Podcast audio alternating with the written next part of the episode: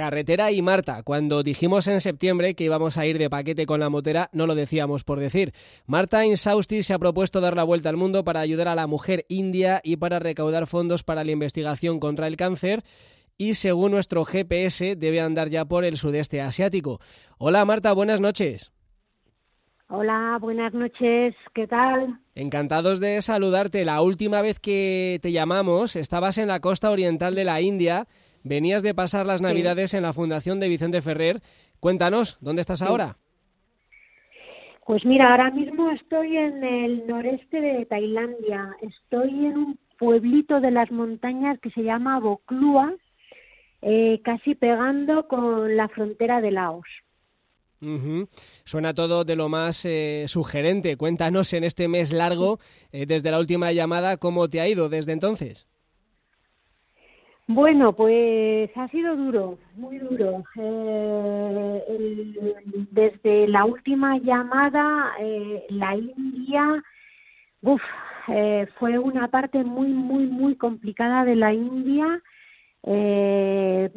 subí por toda la costa este de la India, que realmente, uf, no, no, no tengo adjetivos para describir esa zona de la India muchísima pobreza, es eh, la única zona de India que hay un alto índice de malaria, que eso también es da un poco la, el tono ¿no? de, para que haya malaria, pues el, estado ¿no? de pobreza, de suciedad y, y, fue duro, fue duro, vi cosas muy tristes, lo pasé mal y bueno, y luego ya llegué, iba con mucha ilusión de llegar a las faldas del Himalaya y, que eso fuera otra cosa.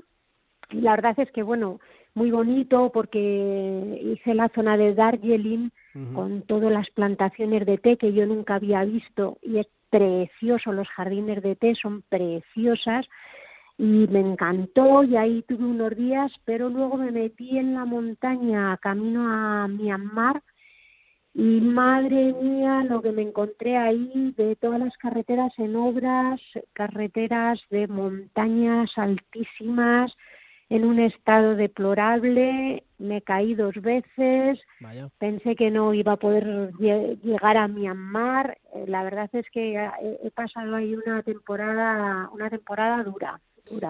Mm, Pero bueno, al final llegué a Myanmar y, Myanmar ya es otra historia, un país prácticamente con muy poca densidad de población, muy verde, muy tranquilo, budista, muy zen y bueno, pues ahí me he recuperado un poco de, mis últimos 15 eh, días por India que fueron realmente duros. Eh, físicamente estás bien, ¿no? O sea, no al final no, no tuviste que parar ni que abandonar la aventura por lo que vemos, pero estás ya restablecida al 100%. Sí, sí, aquí en Tailandia sobre todo que, que bueno, Tailandia ya es como yo cuando entré a Tailandia digo parece que me han tirado desde un cohete a otro planeta no porque Myanmar pues eh, no tiene nada que ver con India pero es un país muy pobre muy pues eso todos son aldeitas con casas de madera y tal y de repente llegas a Tailandia modernísimo eh, vamos es que no no hmm. se parece mucho más a Occidente no que, que los otros países asiáticos por los que he pasado hmm. Y entonces, bueno, pues eh, Tailandia, la comida tailandesa, pues maravillosa. Entonces, bueno, pues sí, aquí en Tailandia, la verdad, y luego además he tenido, esto ha sido ya casi como un milagro, me encontré el otro día en, un templo muy, muy turístico, pues de repente se me ha una persona, me dice, ¿Eres, había visto la matrícula de la moto, ¿eres española? Digo, sí hombre, joder, somos un grupo de moteros que nos hemos venido a Tailandia con una agencia que organiza viajes eh, por Tailandia en moto y, tal. Bueno, el caso es que estuvimos ahí un ratito charlando, ellos se fueron, yo me fui y nos luego nos whatsappeamos y tal. Y digo, jo, me he quedado súper triste porque de repente me encuentro un montón de españoles en moto y os fuisteis. Y entonces, pues me escribió el guía y Pablo y me dijo, oye, ¿por qué no te unes a nosotros algún día y te haces una zona con nosotros? que hacemos? Y bueno, pues justo hoy he hecho 300 kilómetros de montaña con ellos, me lo he pasado genial, anoche dormimos en un hotel también con ellos, nos reímos, nos tomamos nuestras cervezas vamos, ha sido un balón de oxígeno que ha sido, ya te digo, como un auténtico milagro. Qué bien, sobre todo eh, después de lo que cuentas que has vivido en, ese tramo más oscuro del viaje. Em, mm. De todo lo que has visto, de todo lo que has percibido, ¿qué es lo que más te ha golpeado? Ay, muchas cosas, pero hubo una imagen que, que se me quedó grabada de una mañana había muchísima niebla cuando, cuando salía, una niebla espesísima, y, cogí una carretera que era una recta muy larga con árboles a los dos lados, ¿no? Y de repente en mitad de la niebla digo, ¿eso es un elefante? ¿Puede ser un elefante? Y según me voy acercando veo que es un elefante y eran unos monjes con un elefante todo pintado, todo súper bonito y nada, me, me, me, para uno de los monjes y me empieza a decir yo qué sé qué, porque por supuesto no lo entendía. Y, nada, y bueno, me dijo que siguiera y sigo. Y mira, había muchas aldeitas, muchas casitas a los lados, en una zona pobrísima, pobrísima, no os imagináis.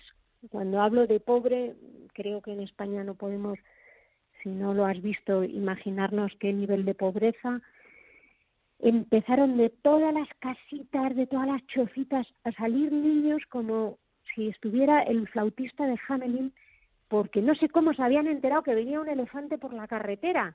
Hmm. Mira, esa, todos eran niños desgreñados, zarrapastrosos, con una sonrisa en la cara, saliendo por todos los lados de la carretera, ambos lados de la carretera, todos con una cara de felicidad que me partió el alma. Me tuve que parar más adelante a, secarme las lágrimas porque mm, aquello fue ver, esa ilusión de los niños que aunque pues vivan en esas condiciones tan extremas, ¿no? Como esa inocencia no te, saca para adelante, ¿no? Eso fue me dejó ese día hecha polvo. Ahí en, esa zona por la que has transitado cerca, en la zona fronteriza entre Myanmar, Bangladesh, no queda lejos de esa zona costera de la India, está el campo de refugiados más grande del planeta. Allí vive el doble de la población que en Bilbao, por ejemplo.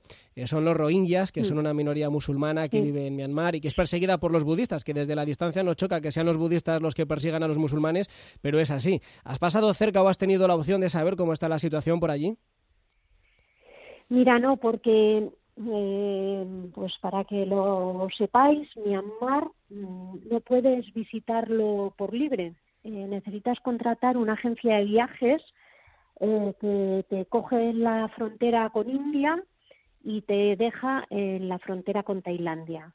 no te puedes separar del guía y yo he ido con dos furgonetas, unos alemanes y una pareja alemana y una pareja holandesa y entonces, eh, precisamente es para que no puedas ir a ninguna zona de esas. Y le preguntamos al guía y nos contó una milonga que, bueno, pues que si los hindús eran los que habían, porque los otros eran musulmanes, bueno, nos contó ahí una, una, una batalla como que con, con, con Myanmar no iba al asunto, era un mm. problema de indios y bangladesíes y tal y dije, bueno, vale, pues nada, pues vamos a dejarlo aquí. Pero ya te digo, no puedes viajar por libre en Myanmar si entras con vehículo propio. Si lo curioso es que si tú vuelas aquí en avión y te alquilas una moto, sí, pero si entras con vehículo propio, es verdad que casi nadie eh, se va tan al norte como la frontera con la India, porque eso está perdido de la mano de Dios, ¿no? Y entonces bueno, pues ellos esa zona es la que no quieren que tú te muevas libremente y puedas ver, puedas ver nada o puedas eh, meter las narices donde ellos no quieren, ¿no? Entonces ya te digo que no, hay un hermetismo total con ese tema. Eh, las mujeres, Marta, eh, que siempre te fijas especialmente en ellas, ¿qué percepción has tenido sobre su situación desde que saliste de la India? ¿Ha mejorado la cosa? Bueno, mira, en Myanmar, realmente saliendo de India he estado en Myanmar y ahora estoy, llevo muy poquito tiempo en Tailandia, ¿no? Eh, Myanmar es que mm, es, es muy pobre, muy pobre, ¿no? Pero bueno, dentro de esa pobreza mm, es un país muy limpio, muy, muy ordenado, es decir, el budismo ya le da otro otro otro cariz no y no no es tan impresionante como la India no que que la India es que es es muy ruda la vida muy muy dura muy dura. Y en Myanmar es como todo el mundo muy tranquilote no como que les ves que viven en, en unas casitas de madera muy básicas y tal pero ves tanto a los hombres como a las mujeres trabajando en el campo con el ganado no he visto una discriminación especial hacia la mujer, tampoco tengo muchos datos, pero así, de, de lo que ves desde la carretera, pues era pues eso, tanto hombres como mujeres trabajando en el campo, trabajando incluso, lo que había muchísima gente era que me ha llamado la atención, muchas mujeres trabajando en las carreteras, construyendo las carreteras, que la verdad es que era un trabajo durísimo porque eh, había montones de piedras que tenían que con unos martillos enormes romperlas en piedrecitas pequeñas para luego echar la cama de, de piedra en la carretera, para luego echar el asfalto. Y bueno, me parecía un trabajo de, de, esclavos, ¿no? Y eran casi todo eran mujeres, casi todo eran mujeres, más que hombres. Entonces, bueno, no sé, ya te digo, eh, mm, pero Myanmar da paz, no, no, no, me preguntes por qué dentro de esa pobreza y tal, pero ves a la gente como vivir de otra forma, ¿no? Más, más, más, tranquila. Y mm. seguramente porque vienes de la India y eso se nota. Bueno, entonces ahora Bangkok, supongo, ¿no? Que es la capital de Tailandia. Y luego me ha dicho Joaquín que vas a tener que empaquetar la moto hasta Nueva Zelanda. ¿Qué ha pasado? Sí, pues mira, otra cosa extraña, que cuando yo salí de Madrid no, no, era así, y cuando entré a Myanmar, que yo decía, bueno, ya Myanmar es la última frontera complicada, ya llego a Tailandia, no necesito visa, ya qué gusto, yo ya me había hecho ahí un plan de en Tailandia voy a ir a la playa, no sé qué. Bueno, pues no. Según llego a Myanmar, me dicen los compañeros con los que atravesaba Myanmar que yo cómo iba a hacer en Tailandia y tal. Digo, pues yo nada, voy a atravesarla hasta Malasia y me dicen ya, pero, pero ¿con qué agencia? ¿Pero de qué me estáis hablando? Y entonces resulta que en noviembre, no sé si entró en vigor o es una ley nueva o no me preguntes porque tampoco nadie aquí lo tiene muy claro. El caso es que también necesitaba contratar una agencia de viajes porque no puedes entrar con un vehículo propio a Tailandia y tienes que llevar un guía y una escolta y te cobran 400 euros al día. Entonces yo digo, a ver, nos estamos volviendo locos. Entonces la gente lo que hace es entra de Myanmar a Tailandia, pagan un día y en tres horas cruzan a Laos y entonces bajan por todo Laos y Camboya y entran por Camboya a Tailandia, que en esa frontera no piden ningún papel. Una locura. pero yo como, eso son dos, dos meses, digo, yo no puedo hacer eso, eso me retrasa muchísimo. Entonces me puse en contacto con una agencia que me dieron y yo le dije, mira, me tienes que dar una solución porque la de porque me decía lo de irme por Laos, digo, pero es que no entiendo que me digáis que me vaya por Laos.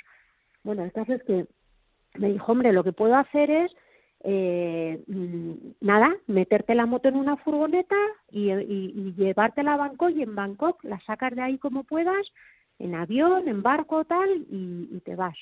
Digo, bueno, pues venga, pues eso lo podía pagar, era más barato que la escolta y que todo el rollo, que eso era impagable, me, me hablaba de cinco mil euros.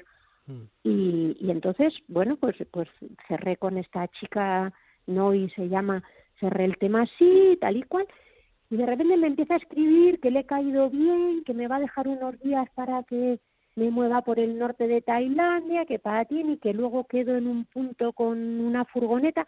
El caso es que estoy moviéndome por Tailandia sola, sin ningún problema, eh, no, sin, bueno, que no entiendo nada. El caso es que eh, tengo, voy a ir por mi cuenta hasta Bangkok y en Bangkok tengo que meter la moto en un avión porque en teoría se me acaba ese permiso que ella me ha tramitado que en teoría iba con una furgoneta, el día 20 se me acaba y la moto no puede circular por el país ni salir del país más allá del día 20. Y entonces pues tengo que meterla en el avión y, y ya, pues claro, ya no voy a ir ni a, ni a Malasia ni a Singapur, ya directamente vuelvo a, Nueva Zelanda. Bueno, se te hará raro subir al avión, pero la aventura continúa, primero Nueva Zelanda, luego ya la costa americana del Pacífico. Y lo más importante, Marta, eh, vamos a recordar eh, cómo va la recaudación para las mujeres indias para la investigación contra el cáncer y cómo se puede arrimar el hombro. Pues mira, em, en mi página web, que es muy facilita porque es lamotera.com, Ahí tengo explicados los dos, los dos retos de este viaje, tanto eh, recaudar dinero para las mujeres en India con la Fundación Vicente Ferrer, como recaudar dinero para eh, una unidad nueva que han montado en el Hospital Clínico de Madrid para la investigación del cáncer, de nuevas terapias experimentales, que me parece, bueno, que es, es, es, la única vía que podemos tener la esperanza de algún día acabar con el cáncer o, por lo menos eh, que haya más esperanza de vida en cánceres muy complicados. Y bueno, pues ahí están los dos proyectos y, y entrando a cada uno de ellos hay un link directo para ir a donar directamente, eh, no pasa por mis manos, va directamente o a la Fundación Vicente Ferrer o a CRIS, eh, al proyecto que se quiera o, si se quiere donar en los dos, pues fantástico.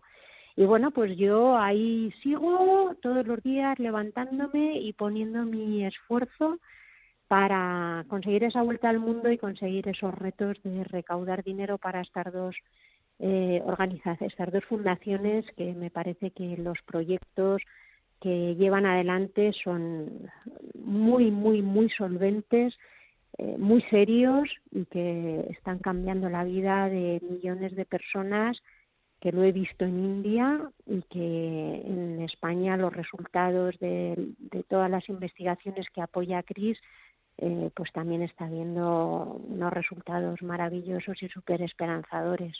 Marta, como te digo siempre, seguimos de paquete contigo, así que llévanos, ¿eh? ten cuidado, un beso y seguimos hablando. Por supuesto que venís siempre conmigo, os llevo en mi moto presente y cuando me caigo siempre os pregunto si os habéis hecho daño. Estamos estupendamente, encantados de seguir ahí detrás. Un beso fuerte, Marta. Un beso muy fuerte y muchas gracias por, por, por darme cabida en vuestro programa.